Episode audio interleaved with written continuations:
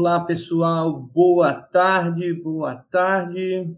Estamos começando agora nosso nono episódio do Fazendas Infinitas Live. Então a gente sabe aqui que está no YouTube essa live, tá? Você que está aqui pelo perfil da, da Trato, você que está no meu perfil aqui no Instagram.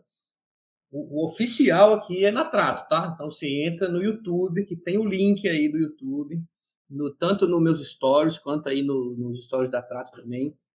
Tem um link para a gente acessar e que é a nossa primeira live do ano que está de fato ao vivo, né? A gente já soltou aí um ou dois episódios, um episódio esse ano, mas que foi gravado ano passado, né? A gente gravou para não ficar sem conteúdo aí, né? No finalzinho do ano e na primeira semana, mas que agora emendou de novo aqui agora, começamos e vamos, né? Toda semana produzir esse conteúdo que vai estar disponível no YouTube para você assistir depois. Então, você que às vezes fala assim: ah, eu queria tanto que o meu pai assistisse esse conteúdo, eu gosto muito do seu conteúdo.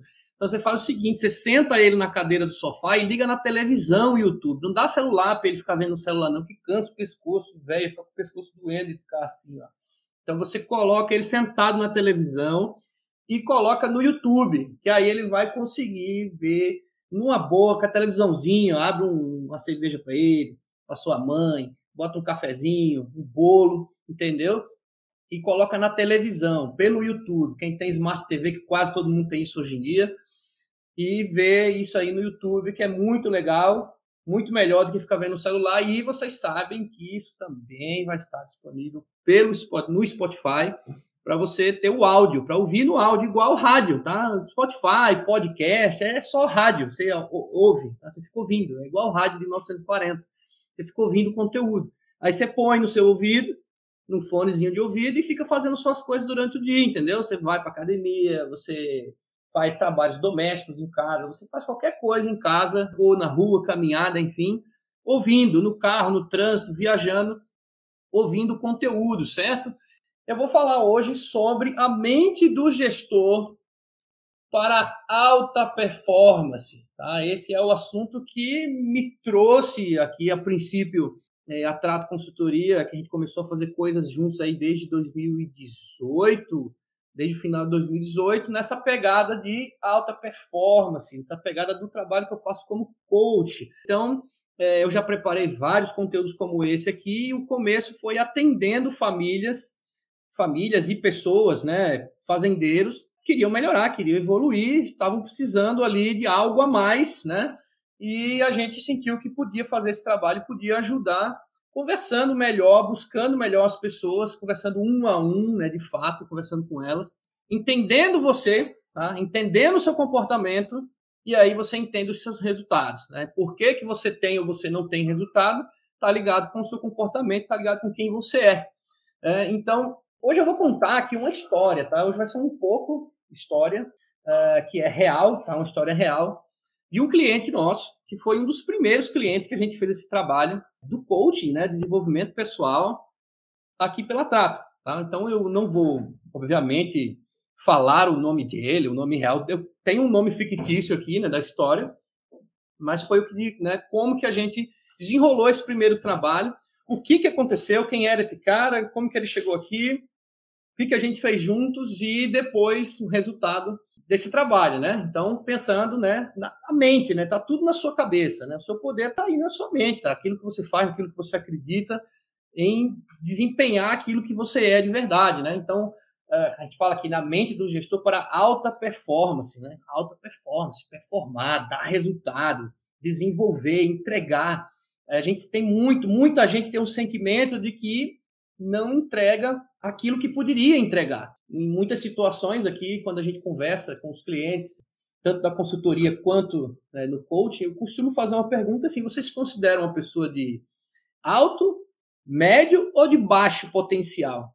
Muitas pessoas respondem do meio para cima ali, tá? Ninguém se acha de baixo potencial, todo mundo sabe que tem médio ou alto potencial. E a segunda pergunta é: você no último ano tá, entregou esse, atingiu o seu potencial, fez aquilo tudo que você podia, é, né, ou não? E normalmente a resposta é não. Até inclusive daqueles que são muito eficientes, que são pessoas muitas vezes é, super produtivos, mas tem um sentimento de que, olha, eu não dei o meu melhor, eu não fiz o que eu podia. Eu tenho um potencial muito maior do que aquilo é, que eu entrego. E aí que vem os porquês, né? Por que, que a gente não entrega o potencial que a gente tem? Então, é baseado nisso aqui que eu vou te contar essa história de hoje. Que o nome, né? Vou dar um nome aqui para o cliente. A gente né, colocou o nome dele de Acácio. Tem correlação com a história esse nome, tá? Que está uma história real. Então ele nos procurou, né? Procurou a trato na época, eu ainda não, não ficava aqui no escritório, então né, não foi eu que falei com ele a princípio, mas ele procurou a trato. Então quem era o Acácio? Era um engenheiro agrônomo, era casado, tinha uma filhinha pequena, morava na fazenda, é um cara que cresceu no campo, tá? Então engenheiro agrônomo que nasceu na fazenda, que mora na fazenda, cresceu no campo, uh, que o pai havia falecido alguns anos atrás e o Acácio era o esteio da família. Tá? Era o Acácio, esposa e filha, né? a família, é, vamos falar, né? a nova família, né? depois que casou e filhos, mas da família de origem dele é, tinha a mãe e o irmão. E a mãe e o irmão, ele tinha bastante dificuldades é, com a mãe e o irmão. Então, é, tinha é, a mãe tinha é, dificuldades é, de, de, relacionamento, atitudes ao longo da vida que trouxe muitos problemas para ele, ainda trazia problemas para ele, e o irmão na mesma sequência, tá, também. Muitos problemas e acabava é, causando problemas para ele, né? causava problemas para a família, mas também causava problemas para ele, né? porque ele era o esteio da família. Então, quem estava carregando essa turma nas costas era o Acácio, né? Ele que estava lá trabalhando forte na fazenda, é um cara muito eficiente, muito organizado, tá? formado, engenheiro agrônomo, então não é uma pessoa sem instrução, que não sabia de nada, não, um cara altamente é, é, instruído e que fazia um bom trabalho fazenda da família já há alguns anos, desde que o pai morreu, que ele assumiu, mas por que, que ele procurou a gente, né? É, então, se, se é um cara eficiente, se é um cara que sabe das coisas, então o que, que ele estava procurando? Falou assim: olha, eu preciso melhorar a minha performance. Eu entendo que aquilo que eu entrego é, não está compatível com aquilo que eu posso entregar. É, eu sei que eu tô, que eu preciso melhorar. Uh, e ele tinha alguns objetivos mais tangíveis, né? Ele falou: olha, eu hoje eu trabalho muito, né? Mas eu não tenho muito resultado financeiro, não sobra dinheiro. É, eu estou sempre andando em círculos aqui. É, passa ano, entra ano, sai ano e a gente está no mesmo lugar. Então, eu, hoje eu não tenho uma casa na cidade. Eu estou precisando é, levar minha filha para estudar na escola na cidade é, e eu estou pagando aluguel na cidade, porque é, eu não tenho uma casa na cidade. Né? A gente, a, a, casa da minha mãe, a gente vendeu alguns anos atrás. Eles tinham alguns problemas em relação aos irmãos do pai, né, ao tio, enfim, que a história é longa aí, não vem ao caso, mas assim, eles eles estavam tendo que é, fazer é, é, sempre no aperto ali, não sobrava dinheiro, né? Isso com a fazenda de pecuária, tá? Eu acabei não citando isso aqui, mas a fazenda de pecuária. E como o irmão dele era sócio, né, do negócio, a mãe também era sócia no negócio, né? Porque morreu o pai, os dois viraram, os três viraram sócios, né? A mãe com a parte maior e os dois irmãos com a parte menor um objetivo dele era, além de comprar uma casa na cidade, ele quer comprar a parte do irmão dele do negócio, porque o irmão dele não tem o menor interesse em trabalhar no negócio uh, e só traz problema, trazia problemas para ele, mas o irmão dele falou: não, eu vendo a minha parte, eu quero dinheiro, se você comprar a minha parte, eu te vendo. Né? Só que ele está se matando de trabalhar alguns anos e nada de conseguir comprar casa na cidade, nem ter vislumbre de comprar a parte do irmão dele no negócio. E ele queria, né, além disso, né, ele relatou para mim esse cara, só que eu trabalho muito e eu já entendi que não é trabalhando mais que eu vou ter mais resultados, porque hoje eu não tenho tempo para ficar com a minha família. É, eu não posso viajar, eu não saio da fazenda, eu moro na fazenda, eu trabalho na fazenda e, e, eu não sei o que é tirar férias, eu não sei o que é ir numa praia, eu não sei o que é passar um fim de semana com a minha família em outro lugar. Então, né, ou seja, Olha que cenário, né? Só trabalha, não desfruta nada, não tem nenhum crescimento, não tem ganho significativo, só né, assando e comendo, né? Para resumir bem a história, né? Então, esses eram os, os objetivos dele, claramente, né? Olha, eu quero, eu quero comprar uma casa, eu quero comprar parte do meu irmão, eu quero ter mais tempo com a minha família, eu quero poder viajar, eu quero ter uma vida melhor do que a que eu tenho hoje. Né? Considero que a minha vida hoje não é boa o suficiente como eu sei que poderia ser, porque eu sei que eu posso entregar mais. Então, por isso que ele nos procurou e por isso que a gente encaminhou ele para esse trabalho de desenvolvimento pessoal, coaching, alta performance e tal. E aí ele, quais eram os motivos dele? Ele falava assim, ó, sozinho eu sinto que eu não consigo. Aí eu preciso de ajuda. Esse é o primeiro ponto para quem quer evoluir, melhorar, é pedir ajuda, é estender a mão e procurar quem pode ajudar. Ele falava, apesar de fazer tudo certo, os resultados são medianos. E aqui hoje tudo depende de mim. Né? Se eu não tiver aqui, nada funciona. Então, eu não consigo delegar, eu não consigo colocar as funcionário para fazer as coisas, tem que eu mesmo fazer. Então, realmente, coisa da prática mesmo ali, de, é, do dia a dia, de fazer uma vacinação no gado, de fazer é, o processamento de uma fazenda de, de pecuária, ele tinha que estar tá fazendo, porque ele não conseguia passar isso para uma equipe, ele não conseguia ter uma equipe e muito menos delegar para uma equipe isso daí, tudo tinha que ficar centralizado nele, e tudo isso uh, por uma palavra que ele, quando me falou isso, ele falou assim, eu tenho muito medo, e eu não sei explicar, mas eu tenho muito medo, eu tenho medo uh, de perder tudo, eu tenho medo uh, de que qualquer decisão que eu venha a tomar aqui possa até gerar consequências negativas para minha família, então que a minha família, minha mulher, minha esposa, minha mãe e tal, venham a sofrer por, por eu não ter sido capaz de fazer o melhor, ou seja, por eu ter tomado decisões erradas, a minha família sofrer. Eu tenho medo de não ser respeitado, de tentar fazer as coisas e não conseguir porque as pessoas não me respeitam.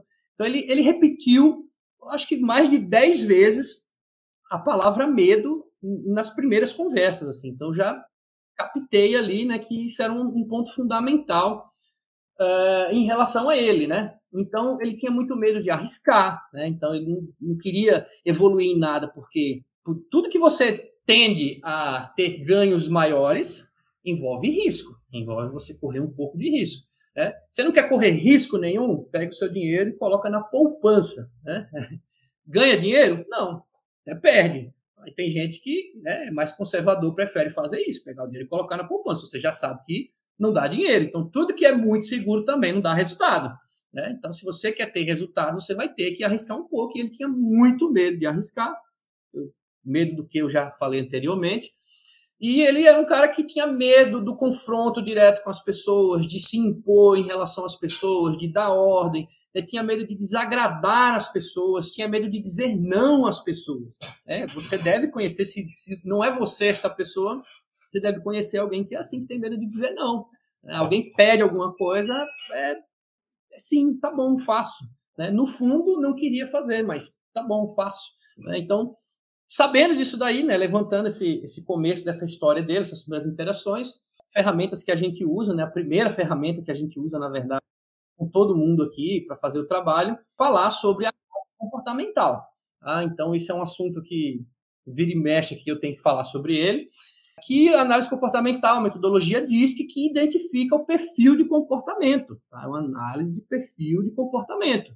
Apesar da gente achar né, que todo mundo é único, né, cada, cada indivíduo é, é único, né, ninguém é igual a ninguém, mas existem padrões de comportamento. Tá?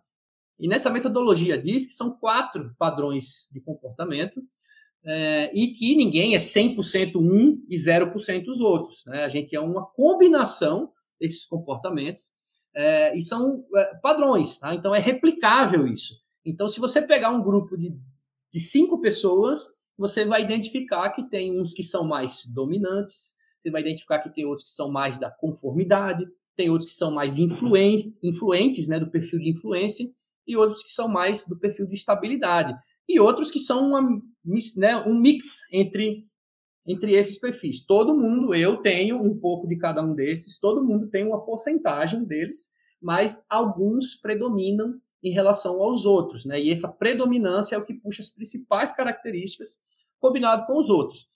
Então isso é, acaba trazendo que a gente entende, tá? Por que, que eu reajo desse jeito? Por que, que eu me comporto desse jeito? né? No caso do Acácio, né? Por que, que eu tenho tanto medo? Por que, que eu não sei dizer não? Por que, que eu tenho medo de arriscar? Por que, que eu tenho medo de desagradar as pessoas? E isso, óbvio, que se você for buscar mesmo na psicologia os traumas e ouvir a conversa inteira a fundo, você sempre vai saber o porquê que aquilo aconteceu, né? São as experiências da sua vida, principalmente da primeira infância, que vão trazendo ali na gente umas emoções muito fortes que acabam, quando a gente cresce, a gente cresce com o resultado dessas experiências. E muitas vezes a gente até entende que a gente tem isso, a gente sabe o que causou aquilo, mas a gente não sabe como se livrar disso daí, né? E esse não é o ponto aqui, né? O trabalho aqui não é ficar discutindo trauma com ninguém. É entender, olha, já que eu sou assim, que eu tenho esse perfil, então qual é o meu perfil? É esse aqui. O que, que eu faço com essa informação? Tá?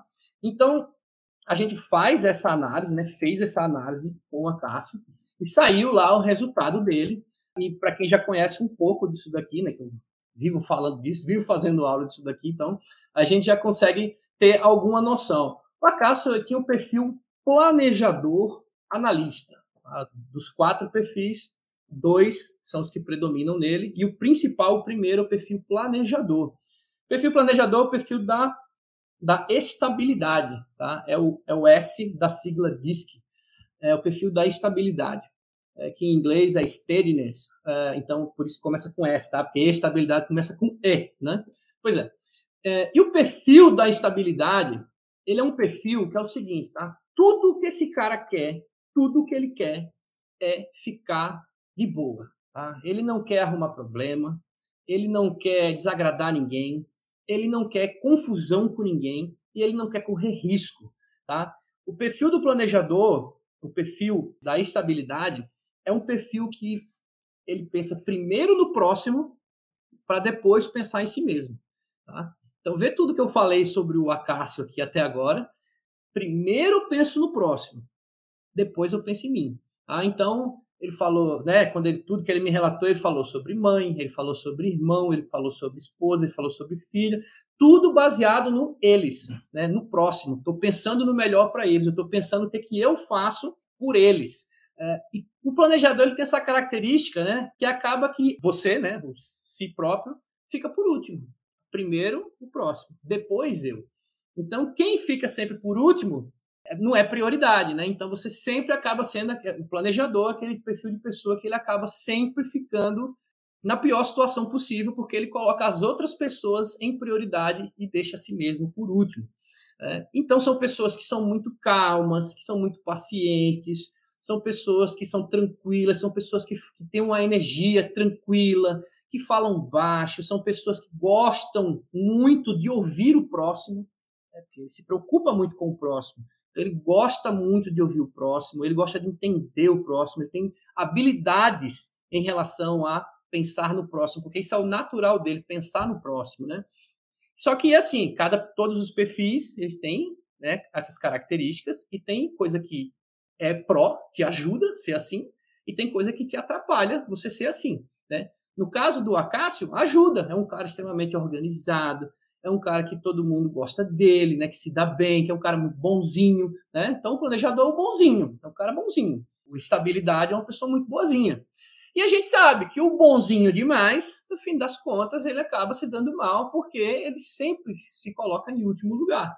Né? Então, além dessa, dessa habilidade que ele tinha de ser muito bonzinho com as pessoas, de saber ouvir as pessoas, de ser amável, de ser organizado, de ser calmo, né, de ser uma pessoa estável, tranquila, sem explosões, sem né, o, o sangue frio ali tranquilo, né? Isso ao mesmo tempo essa característica vira contra ele porque é, na parte que ele tem que se impor, na parte que ele tem que correr um pouco de risco, na parte que ele tem que talvez desagradar as outras pessoas, porque precisa. Tem hora que você vai ter que desagradar outra pessoa, não tem como se agradar as pessoas para sempre, né? A pessoa tem medo de fazer isso. Não é, é para ela é, é você está indo contra a sua natureza fazer isso. Então era onde estava atrapalhando ele. O outro, segundo perfil dele, que eu falei, ele é planejador, analista. Então ele tem o perfil da estabilidade e o perfil analítico, que é o perfil da conformidade. Então, o perfil analítico, o perfil da conformidade, é um perfil que é assim, ó, o certo é o certo, o errado é errado, e eu faço de tudo para estar certo. O perfil da conformidade é tudo tem que estar nos seus conformes. Né? Conformidade não é conformismo. Ah, tudo bem que é assim, eu me conformo. Não é isso. Conformidade é tudo tem que estar no seu devido lugar, o certo é certo, o errado é errado. Um alto senso, um senso muito grande de certo e errado, ele faz de tudo para estar certo. Então, são pessoas que eles sempre estão avaliando e julgando tudo o tempo todo. Então, por isso que chama de perfil analista, né? Que está sempre analisando tudo. São pessoas que veem os mínimos detalhes. São pessoas extremamente organizadas, criteriosas, né? que estudam a fundo, que entendem de tudo, que tendem a buscar o perfeccionismo, né? que eles estão sempre buscando fazer o que é certo e não aceita nada errado, né? Então isso tem prós e isso tem contras. Qual é o pró disso? São pessoas maravilhosas para trabalhar em funções que de números, de lógica, de, é, de seguir regras, de cumprir ordens. É, por exemplo, uma pessoa no escritório, no trabalho administrativo, que está ali fazendo uma planilha, porra, analista é a melhor pessoa para fazer isso, porque ela fica pacientemente na maior calma do mundo fazendo aquilo e ainda se sente feliz em fazer aquilo. Tá? Então, isso é um pró. O é contra disso é que a pessoa fica muitas vezes engessado em não ser tão flexível, né? Então, por exemplo, por exemplo, o jeito brasileiro que a gente fala, né? Ah, é, não está certo, mas a gente tem que fazer desse jeito aqui. O analista fala, não, ou é o certo ou eu não faço, né? É, ele não entrega nada faltando um pedaço. Então, se ele tem uma apresentação para fazer amanhã, se ele tem que levar dados amanhã para algum lugar, ele vai virar à noite para bater a vírgula, para ver todos os pontos, para não entregar nada errado. Tá? Porque tudo que ele quer é que ele quer estar tá certo. Ele quer fazer as coisas certas e ele está certo. Porque como ele está sempre analisando tudo e a todos, ele também se analisa muito. Então ele jamais vai fazer algo errado porque ele veria isso errado. Se alguém fizesse errado, ele ia apontar e dizer, oh, isso aqui está errado. É, então ele falou, eu não vou entregar desse jeito. Né? Então, essas pessoas, às vezes, são muito analistas, né, que tem um perfil analista, né, muito alto, é, elas tendem a não entregar ou não fazer nada se não estiver correto, se não estiver perfeito. E aí acaba sendo pessoas que muitas vezes deixam passar oportunidades, deixam de fazer coisas, porque ela só vai fazer quando estiver pronto. E tem coisa que nunca vai estar pronto, né? olha, eu não vou falar sobre isso naquele determinado lugar, porque eu não sei tudo sobre isso. Né? São pessoas que não, não colocam muita opinião no meio dos outros se ela não tiver certeza, se ela não puder provar aquilo dali. Né? Então, esse é um perfil que tem prós e contras. Então, você imagina um Acácio, um cara planejador, calmo, tranquilo, que não gosta de correr risco, que não gosta de confrontar com as pessoas, combinado com um cara que quer fazer tudo certo, se cobra muito a não fazer nada errado, a não fazer nada fora do padrão, fora da regra, fora da lei, fora da, da, da ética, da moral. Né? Então, um cara extremamente engessado. Tá? Então, você imagina, no meio de fazenda, pecuária, gado, é que envolve gente, envolve dinheiro, envolve é, é, é, transações, envolve pessoas que, né, você mexe com pecuária, você mexe com fazenda, você sabe que chega malandro, comprador, vendedor, é, de todas as espécies, que você tem que ter um jogo de cintura com essas pessoas, porque você sabe que ele não é muito certo, mas você precisa dele. Então você vai ter que lidar com essa coisa de que, pô, esse cara é um malandro, mas eu preciso dele, então como é que eu vou fazer o negócio com esse cara, né? Para o Acácio já é uma barreira isso, né? Falar, não me, não me envolvo com essas pessoas. Né? Planejador, analista, produtor rural, Normalmente ele é um cara que ele produz com excelência, tá? ele faz tudo certinho. Ele, ele, ele planta no dia certo, ele colhe no dia certo, ele faz todos os tratos culturais, adubação, ele tem marcação, ele tem controle de rebanho, ele tem tudo na ponta do lápis, ele tem orçamento, ele tem tudo. Mas normalmente essas pessoas são mais introvertidas, mais calmas, mais dentro da fazenda, então são muito bons de produzir. Aonde que eles são fracos? São fracos de comercializar, são fracos de ganhar dinheiro, são fracos de fazer negócio. Porque fazer negócio exige uma habilidade com as pessoas. Tá? Então, apesar do planejador ter habilidade com as pessoas, o planejador ter habilidade com as pessoas, mas de ser amigo, tá? de ser bonzinho com as pessoas. Mas quando você fala de negócios, exige que você seja um pouco mais incisivo. Exige que você tenha que tomar atitudes que muitas vezes vão desagradar as outras pessoas.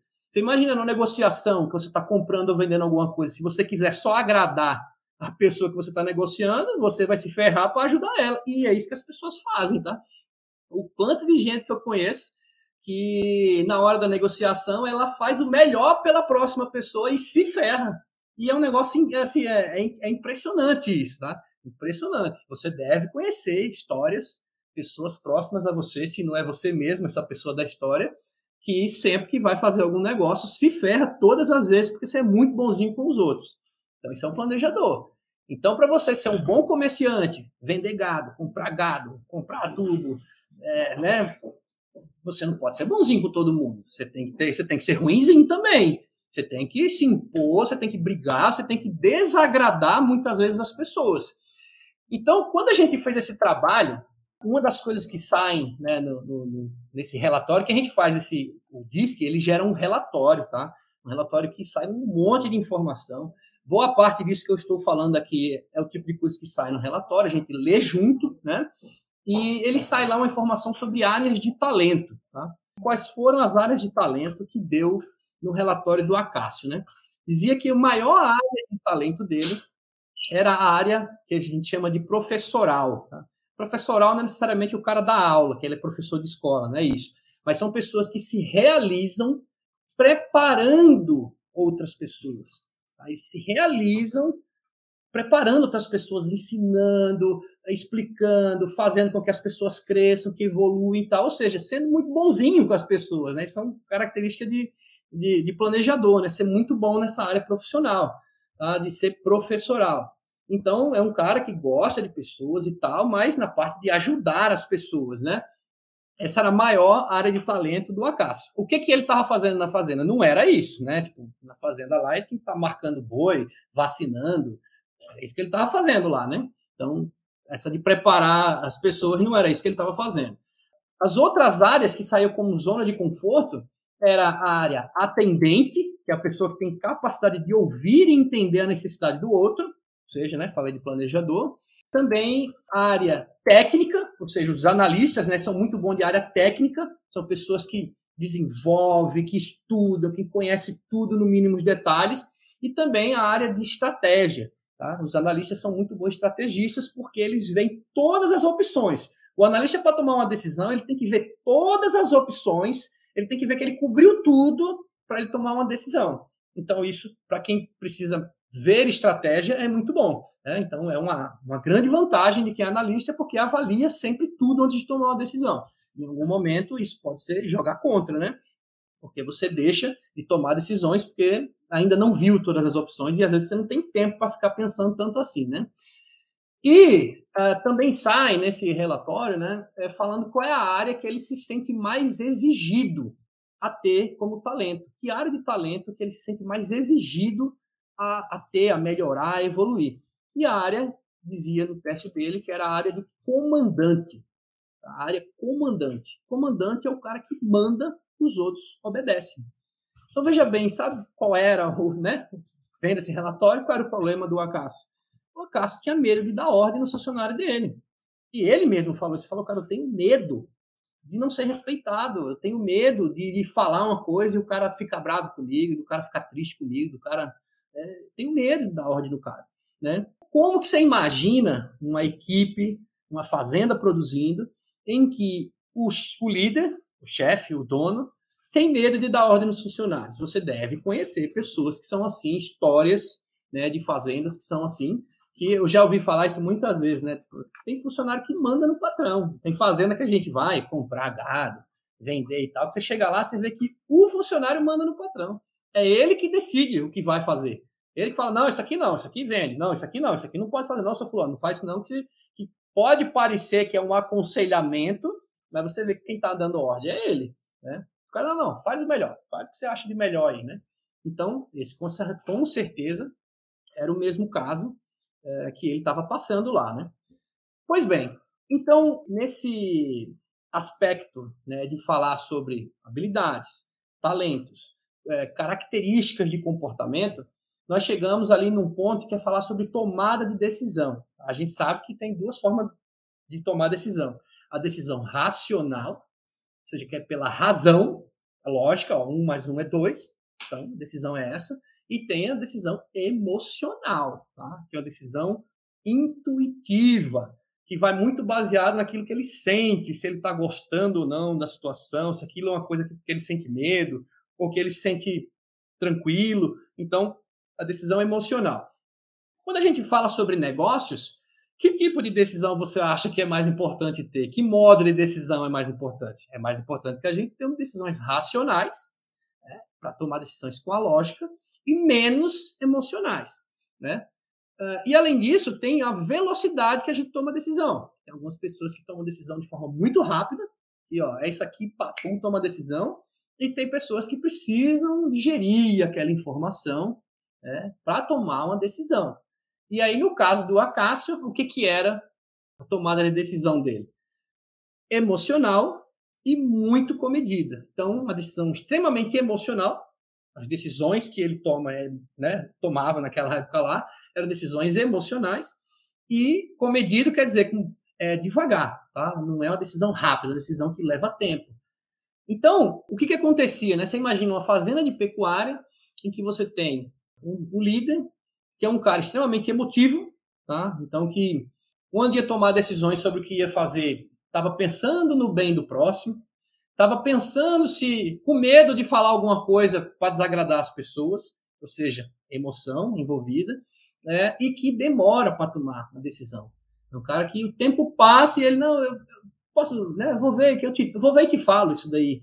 E aí passa as oportunidades, passa as coisas e o cara acaba não dando resposta, né? Então, esse foi o trabalho inicial quando a gente identificou isso com ele e a gente foi fazer o trabalho dele entender que aí é isso, né? A mesma coisa que eu estou falando aqui com vocês, era o que eu estava falando com ele. E quando ele foi lendo o relatório, a gente foi trabalhando ao longo dos dias isso daí, ele fala, cara, é verdade. É assim que eu sou, é isso que eu faço e eu não posso mais ser assim.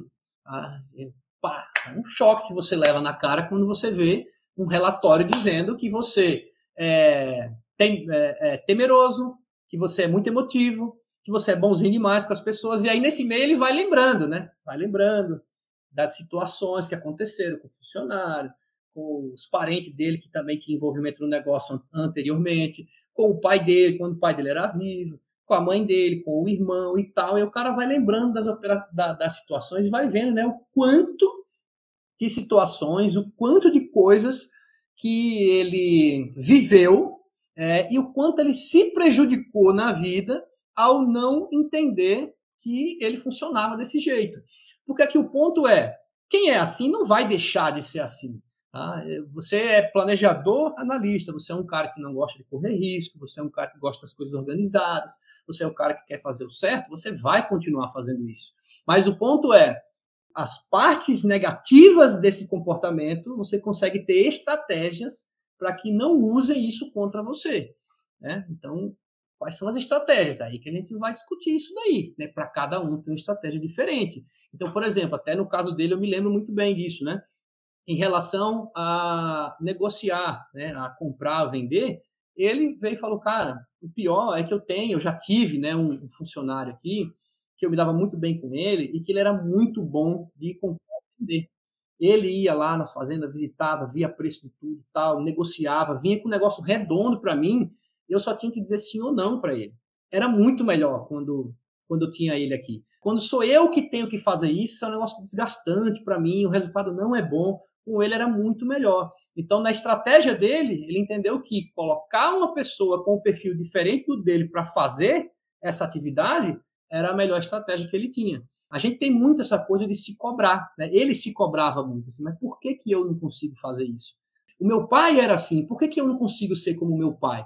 Porque ninguém é igual a ninguém. Né? A gente não tem que querer ser igual às outras pessoas, a gente tem que querer que a gente seja como a gente é, mas como que a gente usa isso ao nosso favor. Como que a gente usa aquilo que a gente tem na melhor forma possível. Né? Se você é muito bom em organizar, se você é muito bom em ouvir as pessoas, se você é muito bom em fazer uma planilha e organizar o financeiro, é isso que você tem que fazer. E não se cobrar a ser uma pessoa que está lá na, na, na, no leilão, fazendo amizade, né? Porque eu comecei até a falar anteriormente isso, né? O perfil de produtor rural, planejador, analista é o cara mais introvertido, mais dentro da fazenda, mais da produção, mas que acaba sendo muito fraco de comércio. Então, por que, que o cara é fraco de comércio? Porque ele é introvertido, ele não gosta de fazer novas amizades, ele não gosta de estar no leilão, conversando, tomando cerveja, fazendo churrasco, indo na associação, fazer amizade e tal. O cara não gosta disso.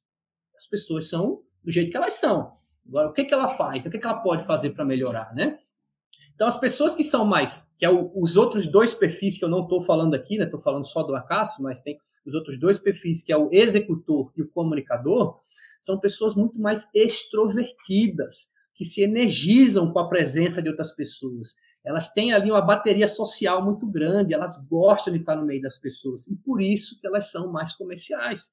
Tá? Elas estão usando isso é, na melhor forma possível. Elas gostam de estar no meio de gente. E comércio é gente, é pessoa, é comunicação, é amizade, é você fazer amigo com as pessoas fácil, conversar de tudo. Aí que você faz negócio com as pessoas, né? Que não era o perfil do Acácio. O perfil do Acácio era o contrário. Era o perfil de quem fica dentro da fazenda produzindo. Então fizemos toda essa avaliação com ele, conversamos, né? Isso não foi só isso, né? Isso aqui é só o primeiro passo, que é fazer o DISC, e o resto vem depois, né? Mas, quando eu puxei aqui anteriormente falando sobre a tomada de decisão, né, que a decisão dele era muito mais emocional do que racional e que isso dificultava muito o, o papel dele como líder, como gestor, como empreendedor, como empresário rural. Eu vou te explicar aqui só basicamente qual é a diferença, tá, desse jogo de razão e emoção. Veja bem, a nossa mente ela se divide em a parte racional e a parte emocional que está dentro do nosso subconsciente, do nosso inconsciente. A nossa, o nosso lado racional da mente, ele processa 50 bits de informação por segundo. Imagina um computador, sabe computador tem bits, bytes e tudo mais isso daí? Olha a velocidade tá, de processamento, como se fosse um computador. Isso aí eu não vou explicar a história, como é que chegaram nessa conta, mas é, uma, é, uma, é um estudo é, que foi divulgado já há muitos anos de neurociência, que mostra a velocidade do processamento de informações é, pelo nosso cérebro. A informação que entra pelo nosso lado racional da mente, a informação racional, o nosso cérebro, ele processa 50 bits de informação por segundo. O nosso lado da mente, que é emocional, ou seja, o nosso subconsciente, o nosso inconsciente, processa na velocidade de processa informações na velocidade de 11 milhões de bits por segundo. Olha a ordem de grandeza que eu estou te falando, tá? 11 milhões de bits por segundo, enquanto que o racional processa 50 bits de informação por segundo. Então, todo mundo aqui, com certeza, já teve momentos em que teve que fazer algo que é extremamente racional como, por exemplo, uh, resolver um, teste de matemática. Né? Tem coisa mais racional do que isso? Não tem, né? Teste de matemática. Você leva ali uma hora para responder uma prova de matemática, né? Aquele número, informação e tal, e aquilo você frita a cabeça e faz ali responde. Se for comparar com você ver um filme de uma hora em que tem uma mensagem forte, que te conecta com emoções que você teve quando você era criança ou quando você tem que agora essas emoções, que toca no seu emocional, você até esquece que passou uma hora. Você acha que passou é, só meia hora. Quando você vê, tem uma hora que você está vendo aquilo. E aquilo que você aprende nessa uma hora vendo um filme, a mensagem que passa, aquilo que provocou dentro de você, é muito mais poderoso do que aquelas respostas racionais de uma prova de matemática que, ou de uma aula de matemática. Né? Vamos falar assim, uma aula de matemática de uma hora, que você viu ali a resolução de problemas, lógica, matemática e tal, puta negócio chato, que uma hora parecia que durou três horas, informação que está entrando pelo seu racional. É lento o processamento. Uma hora de informação emocional é, é a ordem de grandeza é muito grande. Estou falando de 50 bits por segundo para 11 milhões de bits por segundo. A nossa mente emocional é onde está 95% da nossa capacidade. Tá? E 5% é o nosso racional. Então, o racional, aquilo que você está prestando atenção para fazer, com todo cuidadinho, é 5% da sua capacidade. aquilo que você sente, aquilo que você internaliza, vira 95% da sua capacidade. Eu vou dar um exemplo aqui, tá? Para situar aqui todo mundo. Se você já aprendeu a dirigir, quando você foi aprender a dirigir ou quando você for, você vai saber. A primeira vez que você vai dirigir um carro, você presta atenção racionalmente em tudo que você tem que fazer, né? Tem que botar o pé na embreagem, colocar até o fundo, engatar a primeira marcha, que é a esquerda e para frente. Aí você tem que soltar a embreagem, a pisar no acelerador, ó, comedido ali, porque se você soltar de uma vez o carro sai, né, sai pulando para frente. Você tem que ir no volante olhando para ver se você não vai bater em nada. É, em primeira, e você tem que calcular aqui se segunda, e aí a terceira, e aí você chegou na esquina, tem que frear, pisar na embreagem. Aquilo ali é informação racional. Olha o trabalho que dá você andar 200 metros com um carro quando você está aprendendo a dirigir. Depois que você começa a internalizar isso pela repetição, repetição, repetição, você começa a não pensar mais no que você está fazendo. Você dirige sem pensar que você está passando a primeira, passando a segunda, embreagem, volante, olhar o retrovisor. Você faz isso no automático. Você faz isso mexendo no celular, mandando mensagem, digitando, digitando no WhatsApp. Pelo amor de Deus, pare de fazer isso, caso acidente, tá? Mas as pessoas fazem isso. Você consegue, além de dirigir no trânsito, com moto passando, com caminhão passando, você ainda mexe no celular e ainda manda mensagem digitando no WhatsApp. Por quê? Porque ali você está usando 95% da sua capacidade, que é as coisas que você já faz automático, tá? Tá internalizado dentro de você. Então, quando a gente fala de alta performance, a gente está falando de conseguir internalizar as coisas que você precisa fazer para que isso seja feito de forma automática, para que você não tenha nem que pensar naquilo, já é natural de você fazer aquilo, porque você já repetiu tanto, você já fez aquilo tantas vezes que você nem pensa mais, você só faz. Tá? É assim que você vai internalizando as coisas que você tem que fazer. Então, no caso do Acácio, né, que é um cara extremamente emotivo, que tinha medo de dar ordem, que tinha medo de correr risco, como é que esse cara começa a melhorar? Começando a fazer de pouquinho as primeiras tentativas, as primeiras vezes, que vai ser difícil, que vai ser extremamente cansativo, tá? Então, vai lá, você vai ter. Eu lembro dessas, dessas interações que a gente tinha, uh, que ele falava assim: não, eu, eu tenho que mandar esse cara embora, né? Porque eu já sei que eu não posso mais ficar com ele porque ele está me atrapalhando, mas eu tenho medo de ir lá e mandar o cara embora. Acredite se quiser, você deve conhecer gente que é assim. Mas e aí, Acácio, você tem que fazer isso ou não? Né? Ele fala, não, eu tenho que fazer isso. Você vai fazer isso? Não, eu vou fazer isso. Então ele foi e fez. Então a primeira vez que ele teve que tomar uma atitude foi muito cansativo para ele. É, usou ali dos 5%, né, dos 50 bits de informação por segundo, foi trabalhoso para ele aquilo ali. Mas com certeza foi a primeira vez. Da segunda vez já não foi mais tão difícil. Da terceira vez, né, dali para frente, certas coisas começam a ficar mais fáceis, porque você começa a internalizar aquilo, você começa a mudar o seu comportamento, porque você tem, vai ganhando confiança, você vai fazendo isso de forma mais natural, certo? Então você vai tendo um crescimento do seu rendimento baseado no de pouquinho, pouquinho em pouquinho, você vai mudando o seu comportamento, você vai evoluindo para que você comece a ter melhores resultados, porque você começa a usar o seu verdadeiro potencial a partir que você vai crescendo e melhorando. Então, no fim, tá?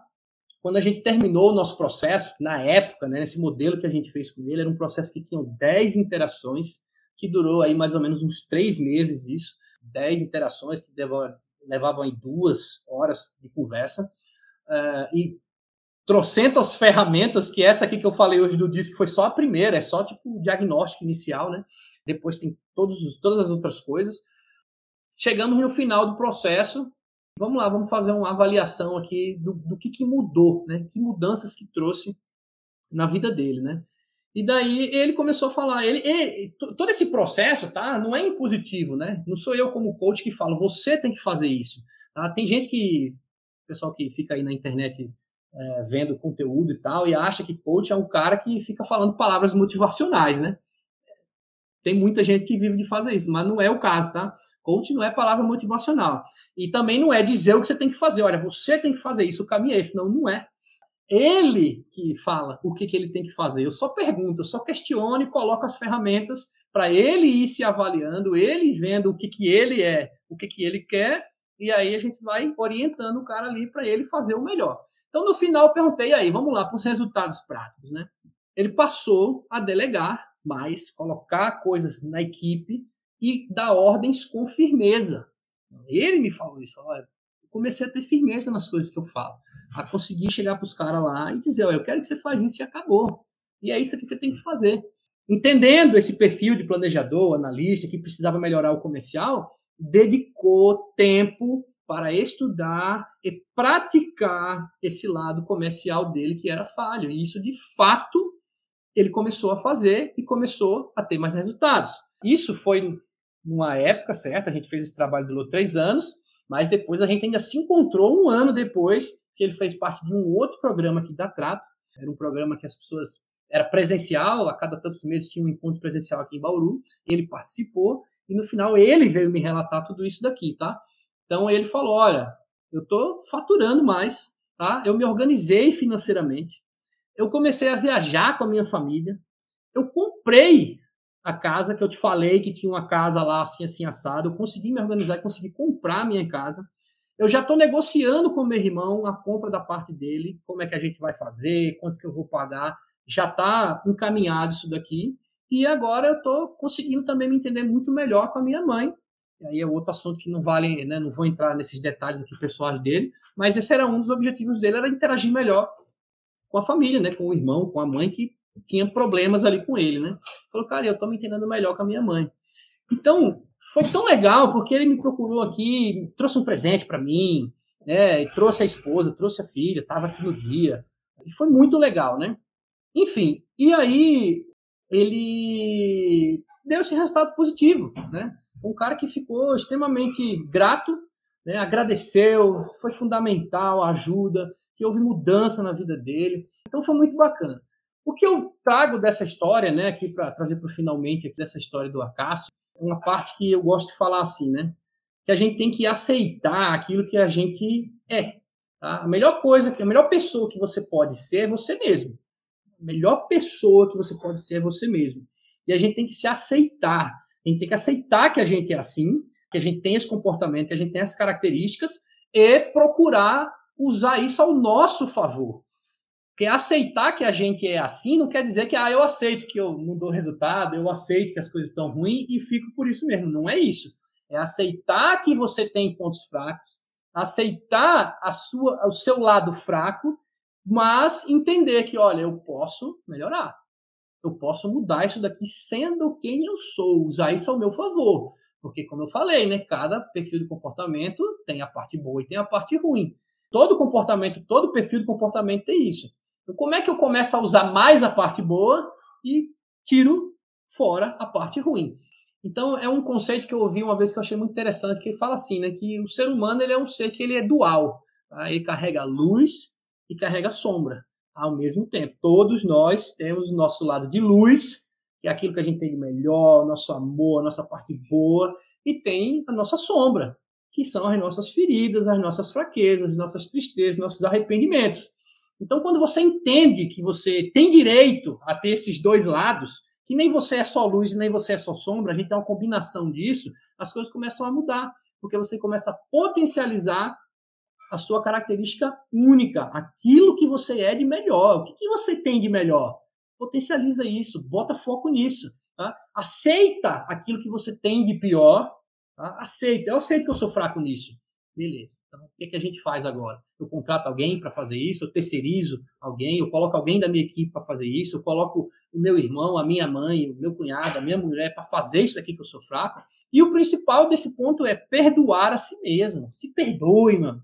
Você tem seus pontos fracos. Você não é bom em tudo. Você não tem que ser bom em tudo. Se perdoe. Se você já fez, tomou decisões é, ruins no passado, se tem consequências negativas sobre outras pessoas e você se arrepende, se perdoe. Se perdoe e passa para frente. Tá? A gente tem que aprender a perdoar as outras pessoas, mas principalmente a perdoar a si mesmo. Muita gente não se perdoa.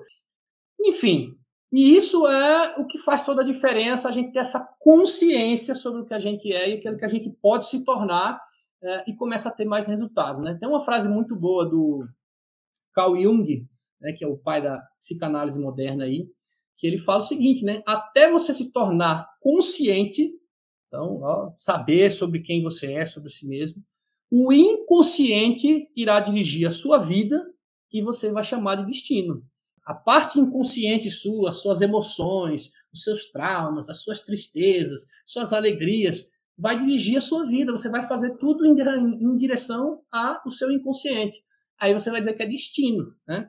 Mas a partir do momento que você toma consciência sobre o que você é, o que você realmente quer na vida, aquilo que realmente te faz feliz, aquilo que realmente você entrega, que é diferente do seu irmão, que é diferente do seu pai, que é diferente da sua irmã, diferente dos seus filhos, aí você consegue tomar a rédea da sua vida e ir em direção daquilo que você busca, certo? E eu gosto de dizer o seguinte, que para a gente atingir alta performance, para a gente conseguir ter resultados verdadeiros, resultados tangíveis, como conseguir comprar uma casa, aumentar faturamento, conseguir economizar para viajar com a família, né? então realmente ter resultados, vai depender de você começar a fazer pequeno e ganhando confiança e acreditando naquilo, eh, naquilo que você é, você sabe o que você pode fazer, faz aquilo que você sabe fazer. Aos pouquinhos você vai melhorando, vai ganhando confiança, vai crescendo. Em algum momento, isso se torna como um rio. Você viu que o rio, é, ele corre, ele corre. Ele corre o rio vai embora, é ladeira abaixo, é água rio abaixo. Não tem nada que para. Se você colocar pedra na frente, circula a pedra e vai embora. Então, quem atinge alta performance, ele funciona como um rio, tá? Não vai ficar represado, vai passar por cima. Né? Pode ter momentos né, de dificuldades, pode ter momentos em que alguém vem e tenta fazer uma barreira, mas a água ela vai passar por cima, ela vai furar a pedra, se for o caso, pode demorar, mas ele flui, tá? O rio flui.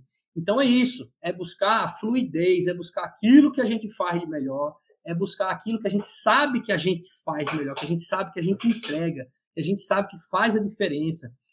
Aí você consegue fluir é, naturalmente, tá? É natural. As pessoas que têm alta performance, foi difícil no começo. É como aprender a dirigir. No começo é difícil, mas a partir do momento que aquilo se torna, que você internaliza, uh, o negócio começa a andar, começa a fluir, você não precisa mais ficar tão, né, arrancando os cabelos, pensando nos mínimos detalhes, tendo todo esse trabalho estressante, porque você agora está indo fluindo como um rio. E foi o caso dessa história que eu te contei hoje do Acácio, que no começo era né, um cara com potencial, que tinha tudo ali né, de recurso para conseguir resultados melhores, mas ele estava travado nele mesmo, no próprio comportamento e no medo que ele tinha, que tinha razões, tá? Todo mundo tem suas razões para ter o medo que tem, né? A gente é um resultado do, do que veio do passado, né? E do nosso comportamento. A partir do momento que ele entendeu o comportamento dele, que ele entendeu como ele mesmo estava se prejudicando, aí começou o trabalho de, de pouco em pouco, começar a evoluir, a crescer, a ter resultado. Então, muito bem. Pessoal, essa era a história que eu queria contar hoje para vocês, nesse nono episódio do nosso podcast Fazendas Infinitas. E você que ficou até aqui, eu te agradeço por ter ouvido essa história. É, mande comentários aí no YouTube, mande mensagens aonde você quiser para mandar críticas, sugestões, dúvidas. Né? Estou sempre aberto a ouvir, a responder, a gente está sempre respondendo né, as mensagens que as pessoas mandam. Você sabe que se você estiver no YouTube, você deixar o like ajuda a gente, né, a, a, a, o algoritmo distribuir melhor nosso conteúdo. Se inscreve no canal da Trata, é importante para aumentar o número de seguidores, aumenta a nossa distribuição. E se você estiver no Spotify, já sabe, né? Recomende para os amigos, reposta isso aí no Instagram, marca a gente, né? Uh, fala, gente, foi muito legal essa, esse episódio. É, escuta você também, né? Então é isso. Muito obrigado e até o nosso próximo episódio. Tchau, tchau.